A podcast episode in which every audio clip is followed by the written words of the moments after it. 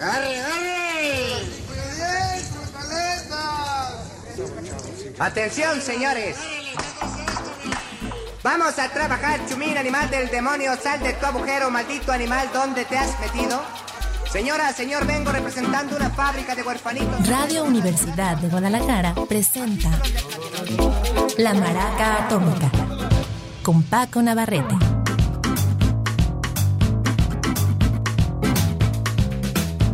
¿Qué tal? Muy buenas tardes, bienvenidos a la Maraca Atómica. Estamos esta semana presentando grandes rolas del 73. Es como una continuación de lo que hicimos la semana pasada, que era mencionar los dos álbumes favoritos del 73. Ahora, rolas que no necesariamente pertenecen a un álbum compacto, digamos, de presumir, sino a veces son sencillos o a veces sí están dentro de un álbum que la verdad es más bien flojito. Eso nos pasó eh, cosa curiosa con el de Lennon que lo anunciamos y realmente lo revisé y dije, fue precipitado, pero sí tenemos más adelante em, eh, algo de, buena música y tenía por ahí una, una rola que, que voy a, a, incorporar el día de hoy, porque el disco sí es quizá el mejor de eh, los ex Beatles eh, en ese momento, uno de George Harrison, pero luego les platico. Vamos empezando por lo pronto con Tony Joe White. Ayer les estaba comentando de un eh, artista rockero, Ron Smith, el de Eden Easy, la rola que hizo famosa David Bowie en Ziggy Stardust. Y este hombre era del sur de Estados Unidos, de rumbos de Luisiana, y era un rockero que quizá no tuvo tanto éxito él como intérprete, pero después como compositor le fue muy bien. Algo parecido es con este hombre que voy a presentar, un poco más hacia el folk, aunque también se metía en terrenos de rock y blues, pero tenía una carga campirana más fuerte. Tony Joe White, una maravilla de cantante y compositor. Este tuvo más éxito como intérprete eh, y una de las rolas es una especie de folk psicodélico llamada Polk Salad Annie. Ahora les voy a presentar algo del 73 que es parte de su álbum Homemade Ice Cream. Es la pieza Backwoods Preacher Man. El señor Tony Joe White inicia el día de hoy la maraca atómica.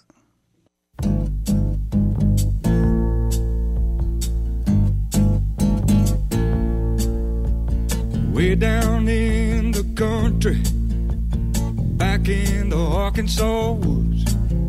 There's a man was working for Jesus, trying to do some good. He don't have no fancy building, just a big old raggedy tent.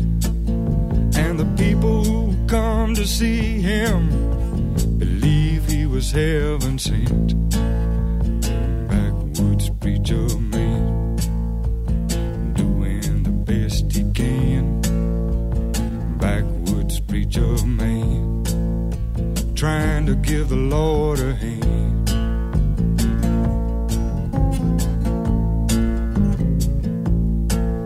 When you hear him talk about Jesus, you know they're the best of friends.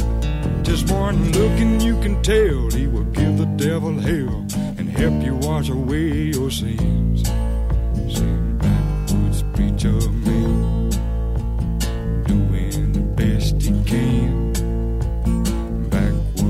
preacher man trying to give the Lord a hand.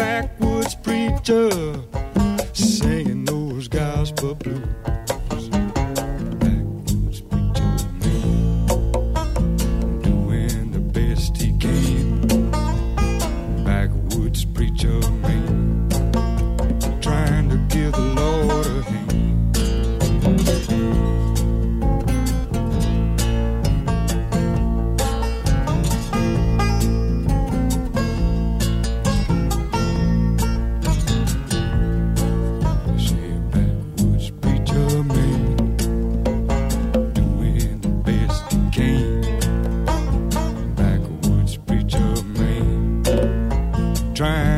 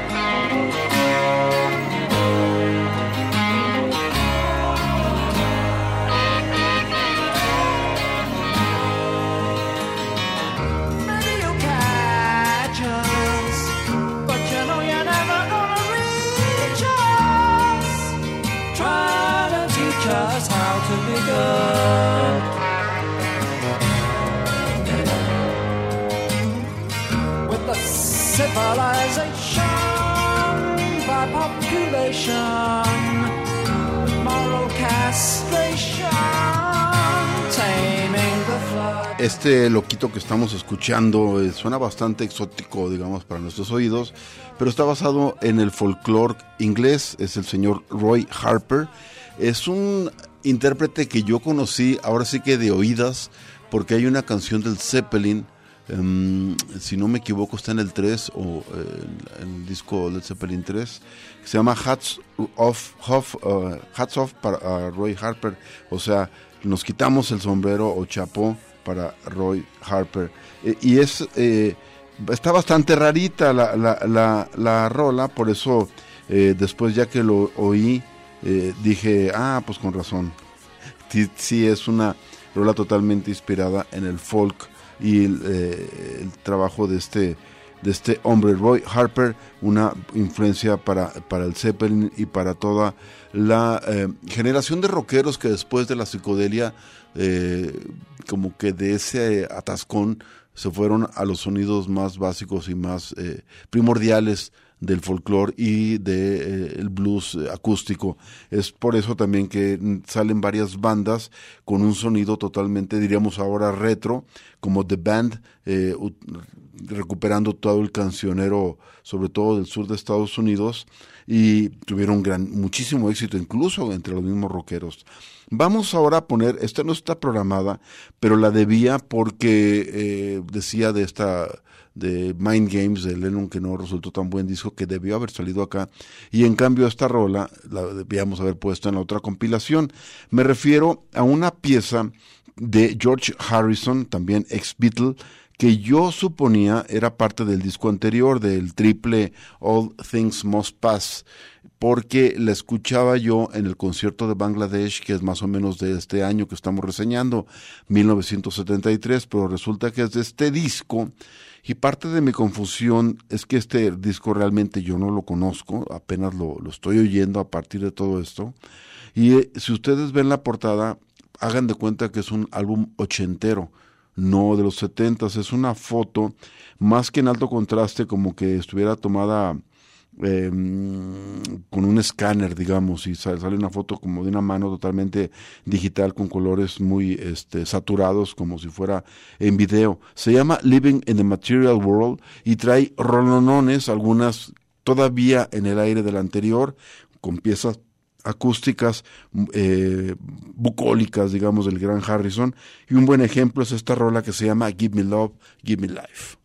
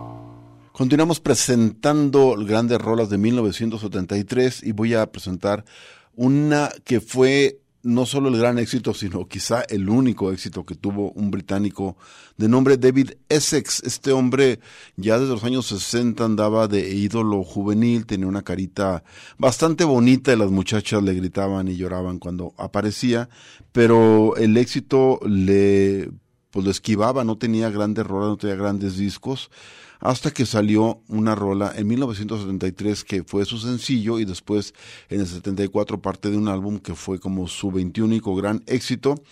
Por esas mismas fechas este hombre se metió de actor en, series y en teatro incluso y le fue bastante bien, hizo, hizo una carrera bastante sólida al grado de conseguir con los años una orden de estas que da la reina como corcholatas que son una especie de título honorario honorífico y que eh, solamente algunos eh, rockeros que no tienen mucho pudor de dónde vienen lo aceptan como Sir Paul y como Sir Mick Jagger. En fin, David Essex es un OBE, es este una orden que se llama Most Excellent Order of the British Empire. Y la rola que inició su buena fortuna es esta, se llama Rock On.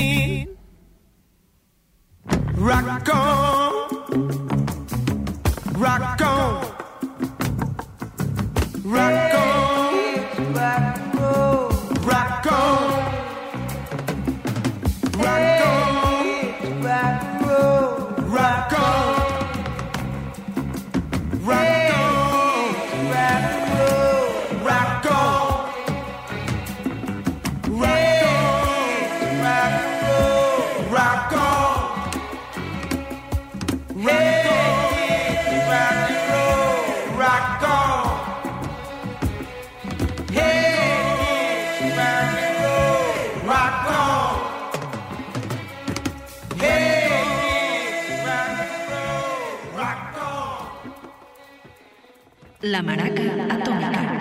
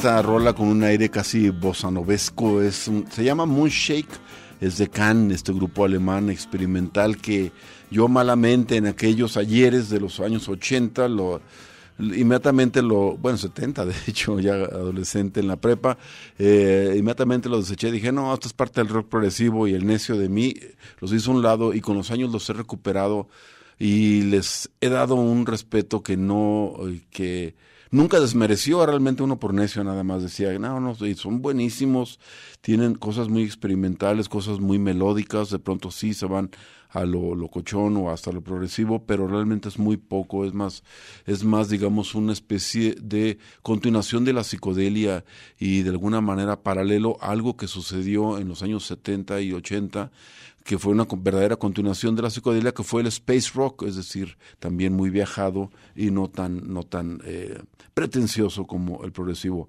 Can, eh, el grupo alemán maravilloso del eh, eh, del, ¿cómo le llamaban? Kraut rock, como las salchichas. Future Days, su cuarto disco, el 73, la pieza Moonshake. Y vamos ahora con un eh, grupo que en este año había sacado su disco número 5, titulado curiosamente Chicago 6, porque ellos nunca tuvieron un 4, es decir, del 1, el 2 que no estaban numerados pasaron al Chicago 3, luego al Chicago 5 y después este, el 73 Chicago 6.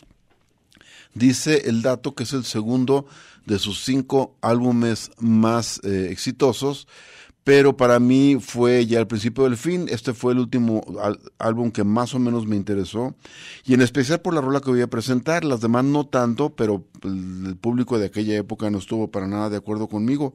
Lo hicieron en número uno a las pocas semanas de que salió. Luego fue álbum oro, luego platino. El Chicago 5 primero fue, y así esos cuatro o cinco álbumes fueron verdaderos golpes tremendos de popularidad para esta banda eh, oriunda de esa ciudad de Illinois, de Chicago. Y bueno, no doy más datos de ellos porque a mí realmente me gustaban más eh, toda la primera etapa de ellos con Terry Katz y, este eran un poco más eh, libres, más locochones, estaban más ruidosos también, pero no sé, me gustaban más. Aquí, eh, como dato curioso, es cuando entra un percusionista brasileño que eventualmente, eh, bueno, a lo poco tiempo ya lo declararon miembro oficial de la banda y este se quedó, no sé si hasta que murió porque ya falleció o salió un poco antes, eh, por ahí tiene el nombre del Laudir de Oliveira. Vamos escuchando para mí la mejor pieza de este álbum, se llama Feeling Stronger Every Day.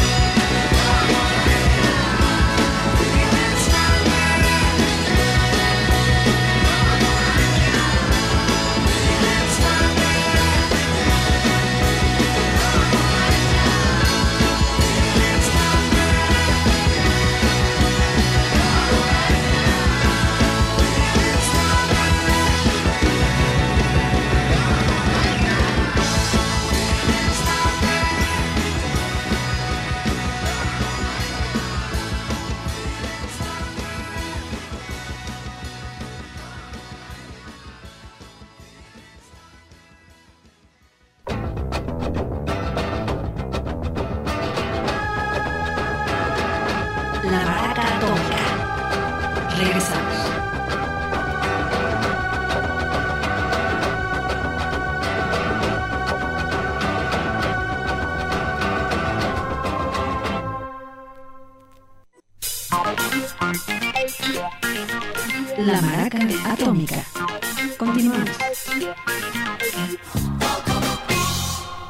Vamos a meternos rápidamente a la isla de Jamaica a ver qué estaba pasando en el 73 y encontré esta maravilla de rola. Es un señor no tan conocido, se llama Derrick Harriott. Él tuvo su su mayor época de éxito, su mayor eh, lapso era, fue, él es de los originales, de los originadores del sonido, tuvo éxitos en la era del ska y del rocksteady, ya con el reggae, eh, aparte de que no incursionaba tanto, él sobre todo era era intérprete, entonces no tenía tantas rolas personales, eh, así que fue uno de los primeros en tomar piezas eh, que estuvieran vigentes, digamos, en el repertorio, sobre todo el rhythm and blues de Estados Unidos, y las hacían, eh, las ajamaicaban, ¿no? Primero hacia el sonido del ska, luego, como te digo, el rocksteady, y al final les metieron toda la idea del reggae original. Este hombre, entonces, es cuando empieza también a hacerse productor de discos porque eh, juntó un capitalito y armó su propia disquera y tienda de discos, eh, la Derrick Harriott, eh, Derrick Harriott Records en Video y ahí él sacó algunas de las grandes placas del momento de los diferentes grupos que habían que se la pasaban rolando entre un estudio y otro eh, viendo a ver quiénes grababa sus rolas. Era una cultura netamente de sencillos más que de álbumes y así se originó toda la gran industria jamaiquina de la música. Eh, esta pieza de Derrick Harriott es original de un discazo de soul de un tal Billy Paul. Este salió en el 72 y se llamaba 360 eh, grados de Billy Paul. Ahí incluía una rola cachondísima que es del 72 y no del 73, eh, que se llama Yo y la señora Jones.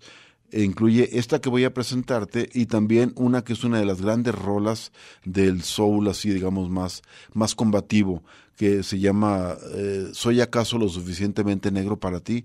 Porque les criticaban que a Billy Paul y en específico al tipo de música donde venía, que era el soul de Filadelfia con unas orquestaciones eh, bastante imponentes, la verdad. Algunas de ellas estilo Barry White, el mismo Barry White es parte de esa escuela. Y luego todo lo que llamaron el sonido tal cual de Filadelfia, TSO P. Y eh, bueno, no nos desviemos. Ahí viene una rola incluida en estilo de soul que este hombre, Derrick Harriott, le da un giro radical y la convierte en un, una maravilla de reggae de este, de principios de los setentas, pleno de órgano y algunos efectos. Eh, la pieza se llama eh, Brown Baby, es del 73, está aquí en la maraca atómica.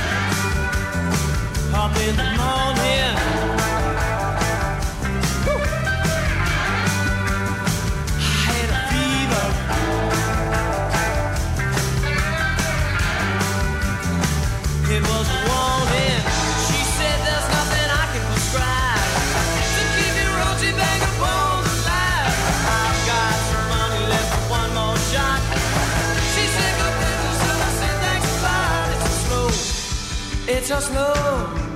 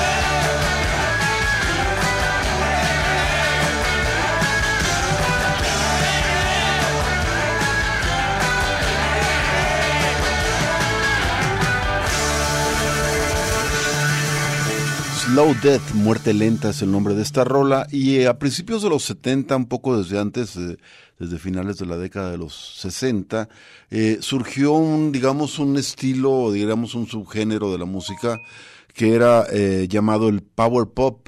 Este, su nombre, bueno, lo deja muy claro, eran rolas muy, muy eh, eh, pegajosas, digamos, de, chicle motita, con, eh, con acordes un poco más rudos, era un pop más duro. Y así como el garage de alguna manera es el antecesor del punk, el power pop fue a su vez como el predecesor de eh, la New Wave, la nueva ola que sale justo después de la primer bocanada del punk. The Flaming Rubies, una banda de San Francisco, eran unos muy buenos representantes de este estilo, del power pop. Había bandas inglesas, bandas de Estados Unidos haciendo eso.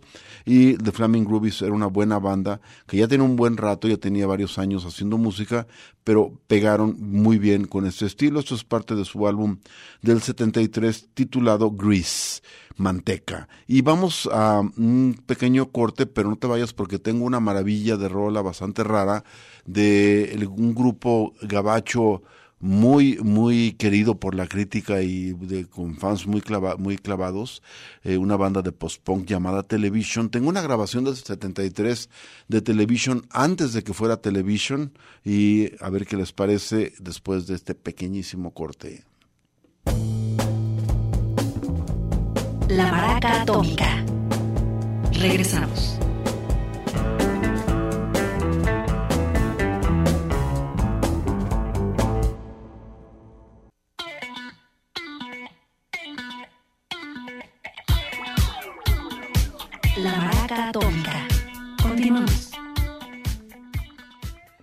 Voy a presentarte una rola de los Neon Boys, los chicos de Neón una banda de existencia más bien corta, fugaz, efímera, eh, poco menos o poco más de un año, 72-73, grabaron dos rolas nada más y el lado B de ese pequeño disquito venían acompañados con otra banda también de existencia, eh, un poquito duraron un poquito más, pero ahorita te platico eh, cuál es la historia.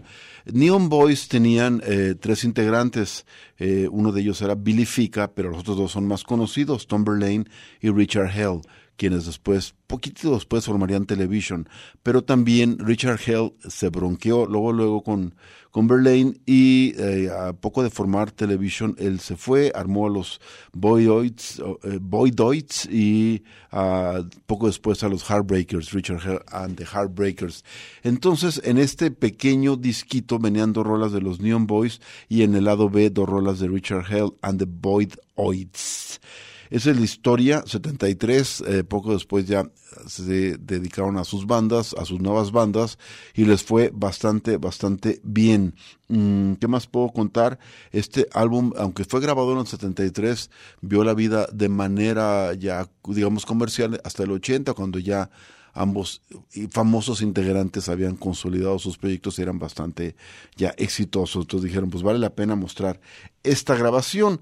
Una de las rolas que lo compone, el pequeño EP, es em, la que se llama High Heel Wheels, que un poco referencia a aquella famosa rola de blues de los eh, tacones eh, altos, High Heel eh, Shoes eh, y acá es eh, ruedas con tacones altos. Es parte del EP eh, e conseguible, por cierto.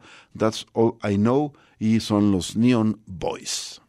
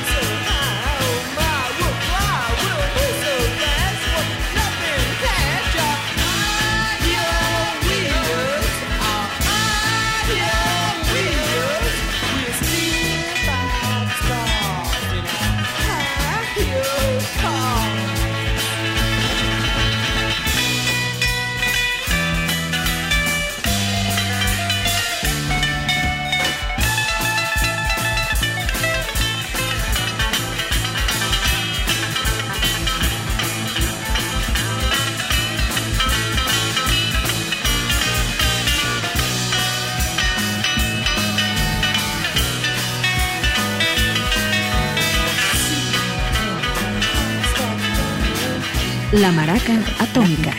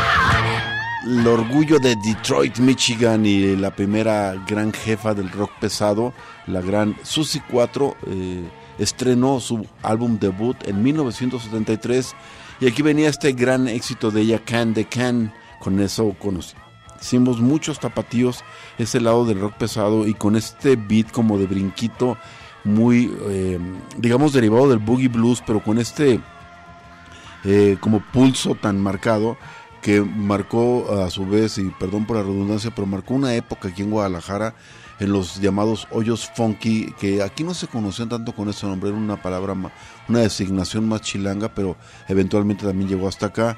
Digamos que en algunos lugares donde tocaban bandas como Fungus y eh, La Solemnidad, este tipo de boogie blues de brinquito era eh, favorito de toda la raza eh, bailadora. Y una de las rolas que más este, se escuchaban también en la radio es un éxito con el que me voy a despedir. Es de un trío tejano que recientemente perdió a su bajista y cantante, pero creo que siguen todavía rock and rollando. Sacaron en el 73 su álbum Tres Hombres y de ahí uno de sus grandes éxitos que creo que a la fecha sigue sonando en la radio, pero es, eh, es eh, no la puedo hacer a un lado porque realmente es un rolonón. Se llama eh, La Granja de Gra- La Grange y con ella les deseamos muy buenas noches.